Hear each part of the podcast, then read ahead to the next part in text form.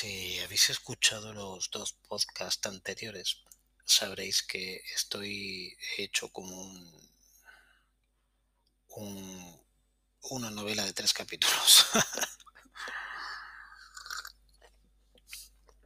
una novela de tres capítulos donde hablaba de tres grandes compositores de música pop rock en España lo- desde el año 79 hasta el año 85 aproximadamente. Los otros dos, pues como las plataformas deben de estar en orden, entiendo, yo que sé cómo coño los ponen en las plataformas, pero podéis escucharlos o hablar de uno de ellos y como el título del podcast declara la canción, no tiene ningún tipo de misterio sobre quién voy a hablar esta noche. Eh, entre la entradilla y el título de la canción, pues imagino que es fácil intuir que quiero acordarme de Antonio Vega hoy.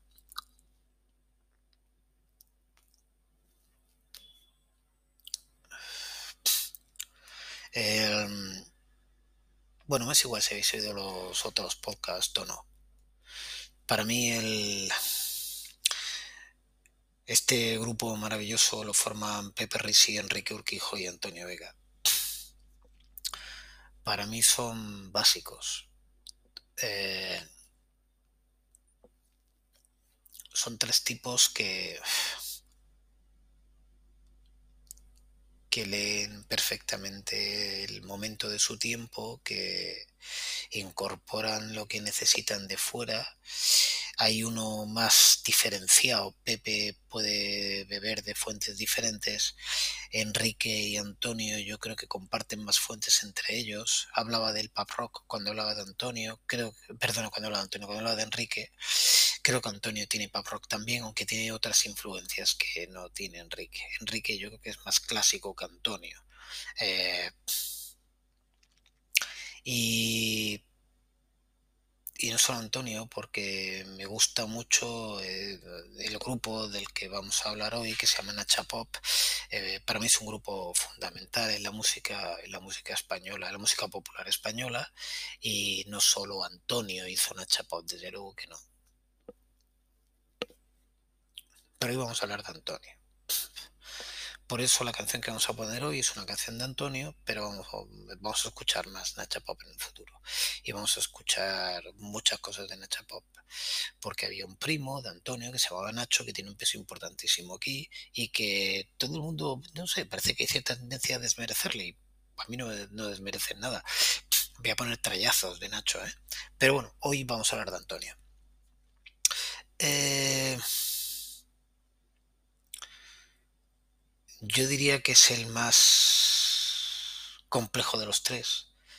Eh, si yo hubiera tenido la suerte de conocerles a los tres y de poder relacionarme con ellos, creo que con, con quien más me hubiera costado relacionarme es con Antonio.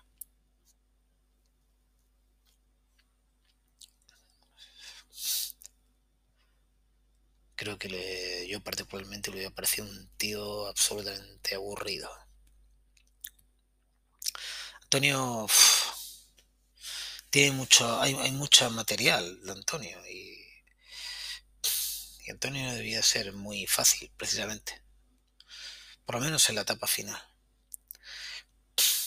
Eh, claro que para, para que para que se te pasen por la cabeza estas figuras, figuras que vamos a escuchar en la canción de hoy, para que un tío sea capaz con la edad con la que Antonio tenía cuando compuso esta canción llegar a estas arquitecturas, pues no se puede ser muy normal. Porque si se es muy normal, entonces es como soy yo y se es aburrido. Y hay que ser de otra pasta. Hay que tener otro material. Y yo creo que el material que tenía Antonio era lo que le hacía diferente y lo que le hace un artista, joder, pero muy importante. En serio, ¿eh? Yo creo que Antonio es un artista muy importante.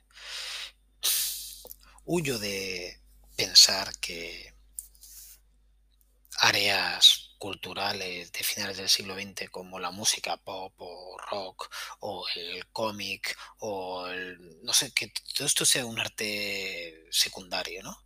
Me veo un poco a lo que se podría pensar en los años 30 del cine, ¿no? Ah, el cine está muy bien, pero no es, no es la música, no es la danza, no es la pintura.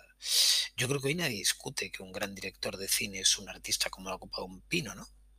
Pues yo creo que, que los compositores de letras y de músicas pop eh, pueden ser grandes artistas en valor absoluto. Para mí Antonio Vega fue un gran artista en valor absoluto.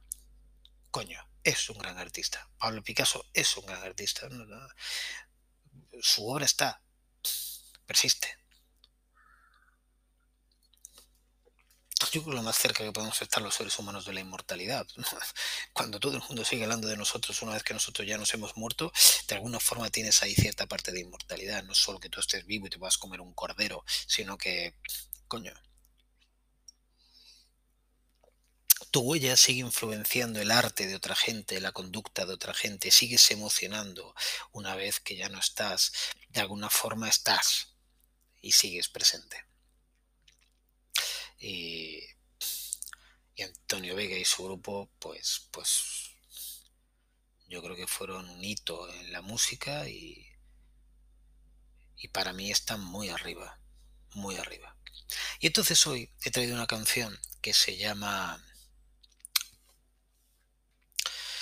una décima de segundo. Eh, lo podéis encontrar en, en varios sitios. Coged, sabéis, este es un podcast pobre, es un podcast de música sin música, por eso requiere vuestra colaboración. Y yo lo que os pido es que os vayáis a alguna plataforma, si es posible, una plataforma con álbums, porque es una canción muy, muy, muy versionada, muy duplicada. A mí me gustaría, me gustaría que fuerais al LP del 83, a una décima de segundo, se llama así el LP, me gustaría que fuerais al corte 12, que dura 3 minutos 24 segundos, porque si no, cuando lo escuchemos vamos a andar desincronizados. Me gustaría que escucharais esta versión de estudio. Y insisto, es un tema demasiado versionado, con lo cual si lo metéis en YouTube es posible, muy posible que no estemos escuchando la misma canción. Prefiero que, busquéis un poquito más. Y si es que buscáis esta canción, y está en YouTube y pone la carpeta, pues en la carpeta aparecen los cuatro. Eh, aparece Nacho, aparece Buick, aparece Antonio y aparece Ñete. Y, y bueno, Buick y Carlos llevan las gafas de sol, estas absolutamente torteras, contra un fondo horrible. Y bueno, la carpeta desde luego es para quemarla al amanecer con alevosía. Pero ya está, tuvieron carpetas mejores. Yo de hecho, de hecho tengo en mi casa colgada la de buena disposición, pero no, esta no, esta es horrible. Bien, eh, buscadla, vamos a parar el podcast aquí, lo buscáis, ¿vale? Y paramos el podcast ya. Bueno, la tenéis delante. Vamos a escuchar una canción, una canción de piano donde las figuras que marca la lírica tienen tal fuerza, tal potencia, tal profundidad que le dejan a uno medio gilipollas. No sabes ni siquiera, te, olvidas de que es una canción. Es, eh, es un compendio. Eh, yo estudié físicas y, y Antonio también. Por lo menos empezó. Y la física es una ciencia que te incorpora de un montón de imágenes poderosas eh, poderosas en sí misma, pero poderoso también en... A mí, a mí esta canción me gustaba antes de que yo empezara a estudiar física, ya incorpora una serie de, de, lírica que casi es, sin serlo, ¿eh? ciencia ficción. Eh, yo creo que esta canción puede enamorar mucho más a quien no tiene ni puta idea de ciencia que a quien sabe algo de ciencia. Pero curioso es que al que sepa un poco de ciencia, le sigue pareciendo gloriosa. compuesta con un gusto exquisito esta canción. La tenéis delante, vamos a hacer 3, 2, 1 play y si os apetece cuando diga play, le damos los dos al botón y la escuchamos a la vez, ¿vale? 3, 2, 1, play.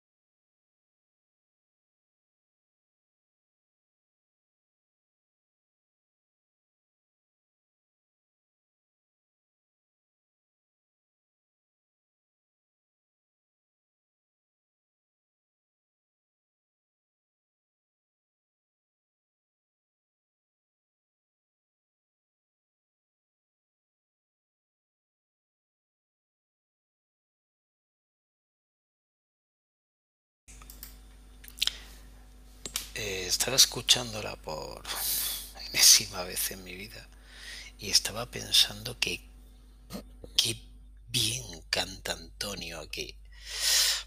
Antonio luego va a cantar de una forma mucho más intimista, eh, va a reducir su abanico, va, no va a forzarse tanto. Aquí, aquí entona, aquí canta, aquí deja que la voz haga unas cosas que luego va a costar encontrarla en un futuro. Tiene una energía, como canta estas cosas. Me, ¡ah! me ha emocionado mucho encontrar eso en su voz. Ahora, ahora, justo ahora, cuando lo estaba escuchando. Quizá porque estoy muy acostumbrado a, a la letra y le da muchas vueltas y, y tengo muy poco que decir acerca de la genialidad de esta canción en cuanto a la lírica, ¿no? Es lo que he explicado antes. Pero cómo la canta, qué hijo puta, cómo la canta de bien. Qué bien canta Antonio en esta canción. Cómo se deja ir. Cómo se deja ir. Esas guitarras, para mí es una canción de piano, ¿eh? No tengo ni puta idea, ya sabéis que soy un falsario, con lo cual no os fiéis de mí nunca, jamás, de nada de lo que diga. Yo creo que es una canción compuesta en piano, en teclado, pero mm, es una canción aquí en esta versión, en la versión original es una canción de guitarras, ya lo habéis oído. Él es guitarrista, básicamente, pero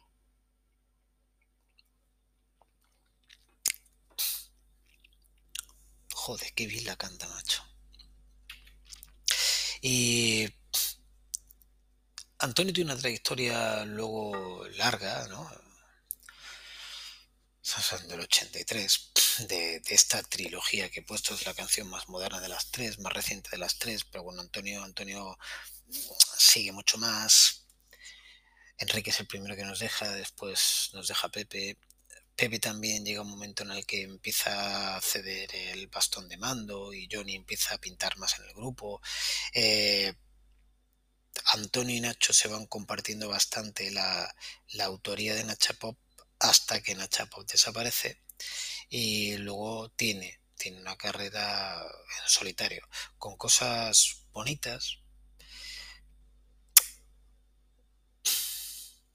Tiene cosas muy bonitas, ¿eh? pero para mí, de alguna manera, bueno, quizá por ser un romántico, pero yo me quedo con el Antonio de Nacha Pop me, es que yo le escucho cantar en esta versión de esta canción y me vuelvo loco. O sea, me encanta cómo, cómo puede cantar así, cómo puede tener esas letras y además defenderlas como las defiende. Porque todo eso que viene de, después es muy bonito, pero es diferente. Quizá es la versión que ha quedado más. Hubo, hubo una recopilación de canciones que hizo un productor conocido y, y, que acabó llamándose algo así, estoy hablando de memoria, ¿eh? pero un chico triste y solitario, que era algo que a él le jodía muchísimo, porque él decía que él en absoluto era solitario y en absoluto era nadie triste. Bueno, luego el tiempo le fue llevando por derroteros de, de otros colores, pero yo creo que ahí se vendía una imagen y se pretendió sacarle partido a un perfil romántico que, que, en esta época, en el año 82, no era lo que correspondía a Antonio. ¿no?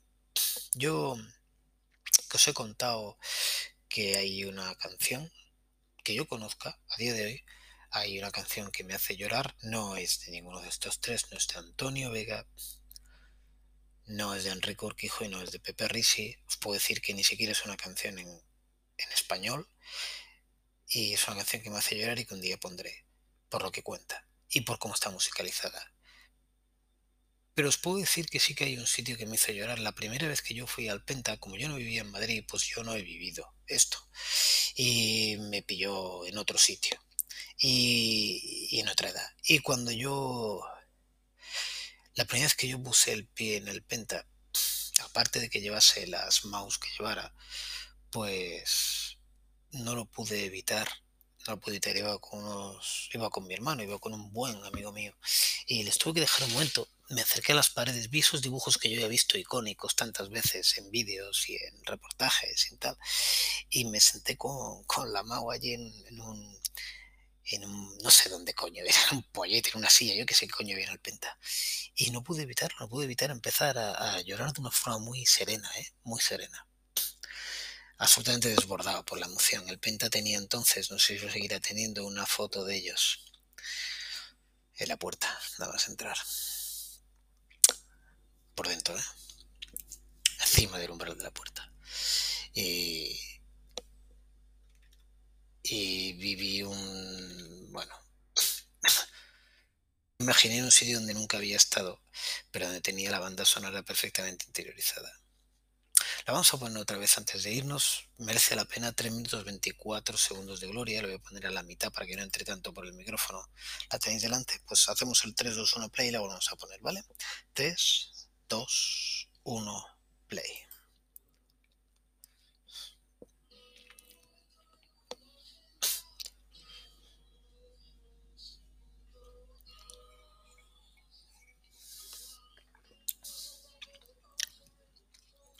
Empieza muy intimista, ¿eh?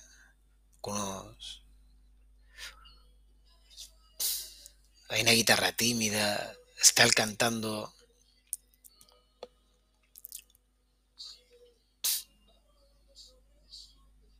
Ahí, ahí, esa guitarra segunda me gusta mucho. Venga, vamos a despegar. Buah. Claro que sí.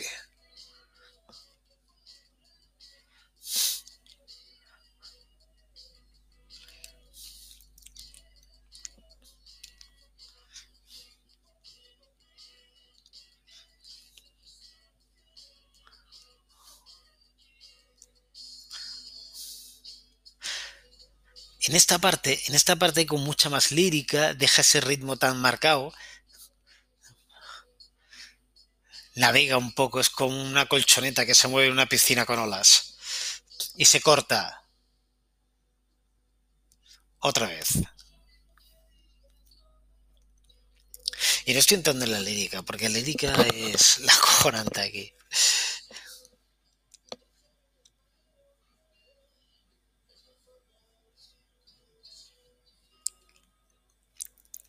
Ese rasgueo ahí. Y la segunda guitarra Venga, otra vez.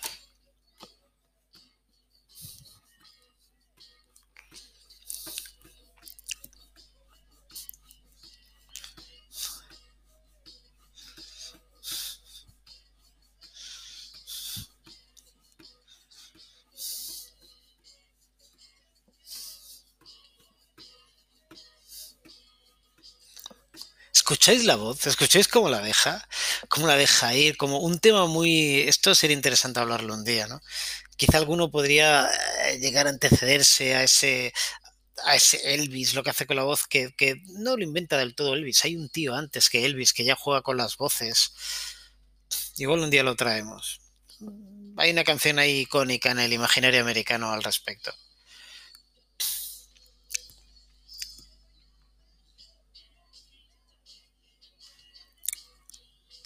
Ah, ¿escucháis eso? El ah, ¿cómo, cómo? Eso no lo vamos a encontrar luego Antonio. Y aquí lo hace y me encanta que lo haga.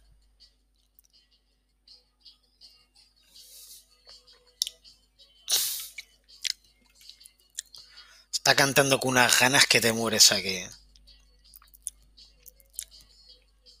Estos coros, este nananana que hace. Que está entregado a la canción el cabrón.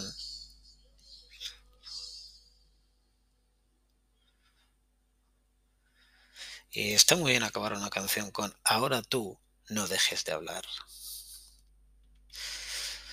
Es una canción súper bonita. Súper bonita. Y, me gusta en todas las versiones. He traído la, la, que graban primero, pero me gusta luego en otras versiones que hace también. ¿eh? Es una canción que tiene un aguante de la hostia. Aguanta un montón de registros, de voces, eh, se puede manipular muy bien, porque la materia prima es tan buena ¿eh? que le puedes dar formas. Eh, está muy bien parida. Pues estos serán los tres que quería mencionar. 22.45. Nos vamos a.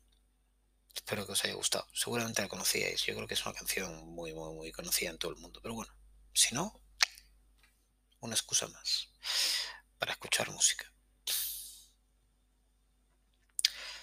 Pasarlo bien. Besos. Chao.